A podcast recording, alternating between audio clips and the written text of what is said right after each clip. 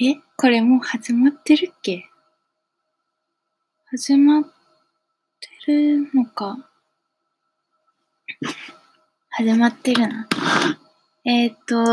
久々にポッドキャストをやろうと思います。うん。いつぶりなんやろ？多分、2ヶ月ぶりとか、かな。2ヶ月ぶりですね。に、やろうかなって思うんですけど、そうですね。最近の近況について話すと、えっ、ー、と、ま、いろいろツイッターでも言ったんですけど、おしゃれを始めてみたりとか、イラストのアカウントを作成してみたり、あとは、これは全然公開、恥ずかしいのでしてないんですけど、小説を書き始めたりしています。そうですね、なんか、まあ自粛期間なので、旅行とか行けなくて残念なんですけど、自分の、まあ、やりたいことは PC でもできることはあるので、なんかしていけたらなと思っています。ちょっと検索が今は結構離れ気味なので、まあその分何か自分のやりたいことをやっていけたらいいなって思います。何について話そうかな。あ、リモートワークとか？リモートワークが、えー、3月の末くらいから始まりました。ノートにもリモートワークの記事を書いたんですけど、まあ、結構、初めは、あ、なんかちょっと音うるさいかな。結構初めは慣れないこととか、まあ慣れ以外にも結構自分の環境として難しいことが多くて、ブログに書いたんですよね。ノートの方に書いて。リモートワークが辛い前編っていう記事なんですけど、まあ腰が痛くなったりとか、なんか私の家は これほん、あの、まあ、めっちゃ貧乏なので、4畳半なんですよ。4畳半だと、ちょっと、まあ、事情により、椅子とかが置くスペースがなくて、だいたいお布団の上で生活することが多いんですけど、ってなると、大体、体育座りか、女の子座り、女の子座りっていうのかな？か、うつ伏せのどれかになるんですけど、まあ、どの方法でも腰は痛くなるんですよね。ただ、座るよりかはうつ伏せの方がマシですね。なので、まあ、大体うつ伏せでやって、でもさすがにズームとかオンラインミーティングの時は座って体育座りの膝の上に PC をなんとか乗せてぐらつかせながらもやってたりします。なんか、その作業環境を変えたりとか、その朝起きて服を着替えてメイクをすることで気分がその仕事スイッチが入るっていうのはなんかよくツイッターで言われてるんですけど、実際やってみると私のスイッチは全然そんなところじゃなかったですね。多分人それぞれ、なんかこれ左利きのエレンっていう漫画でも言ってたんですけど、何かしらの集中条件みたいな、トリガーみたいなのがあって、まあそれが全然違うと思うんですけど、私だと全然服着替えても集中スイッチは入らないですけど、オフィスにいるときは、もうそこの会社に行って、こう適切な適温を保つことが私にとっての結構集中条件だったんですね。で、家だと、まあ1ヶ月ぐらいしたので分かったんですけど、大体。部屋の温度を25度にして、あとは、まあ、近くに水を置いたりだとか、あと音楽はこういうのをかければちょっとは集中できるようになるとか、逆にかけない方がいいタイミングもあるっていうことが分かったとか、雨の日は普通の日よりもリモートワークだとすごい集中力が上がるとか、なんかそういう集中条件を一個ずつ見つけていって、まあ、最初こそ全然本当になれなくて、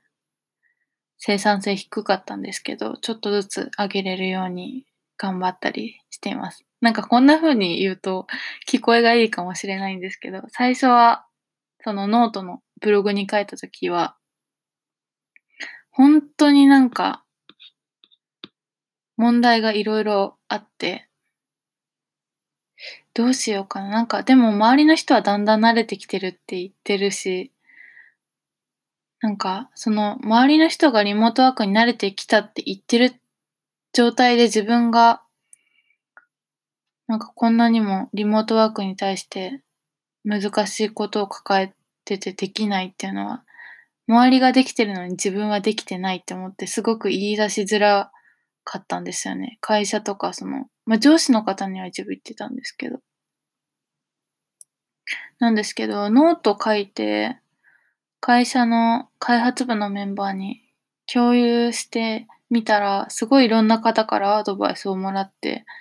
それによって結構解決された部分がとっても大きくて、めちゃくちゃありがたかったですね。で、疑問を感じとか、なんか結構、どうですかっていうリモートワークのヒアリングも適宜してくれるので、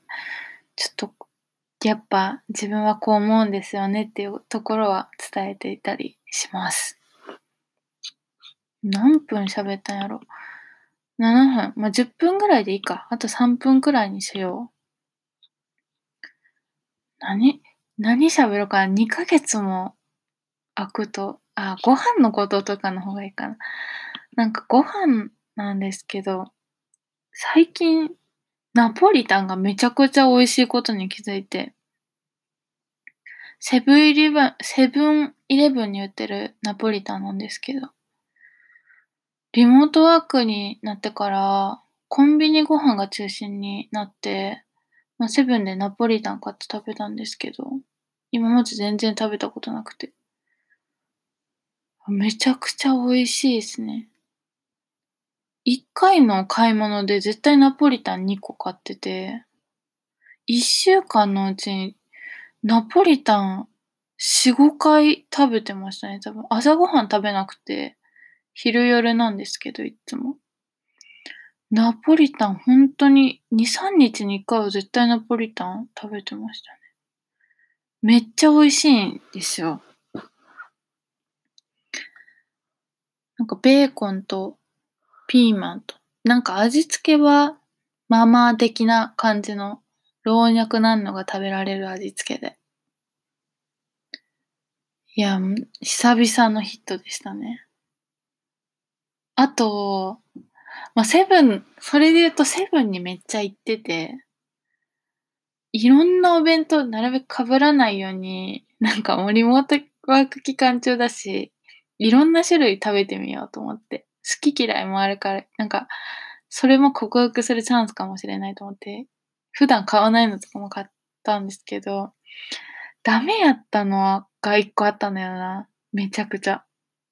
いや、2個ぐらいあったな。1個はラーメンサラダがすっごいダメで、え、なんとか食べきれたんですけど、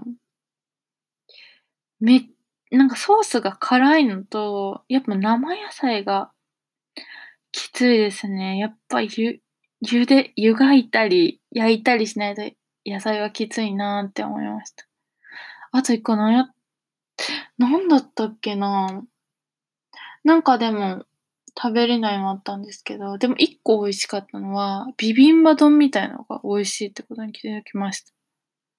なんか、一日の3分の1の野菜が取れるみたいなビビンバ丼置いてあるんですけど、わ、出た出た、こういう野菜たっぷり入ってるアピール系ね、みたいな。なんか、ああ、そういう感じですか。はいはい、豆もやしに、ほうれん草に、ちょっと辛いみたいな。自分が苦手なタイプのご飯だなって思ってたんですけど、その、たまたまセブンの中にいたお客さんが、いや、私これめっちゃ好きでさ、みたいな、喋ってて、なんか、いや、そういう、なんか、いい感じの噂直で聞くと買いたくなっちゃうなと思って、いざ買ってみたら、普通に美味しくて、その後、5回ぐらいは買いましたね、ビビビはと。多分セブンのお弁当大体制覇した気がするな。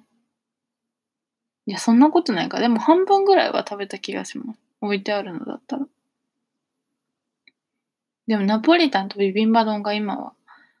美味しいって感じます。あとは、なんか、鶏五目幕の内弁当みたいのが美味しかったです。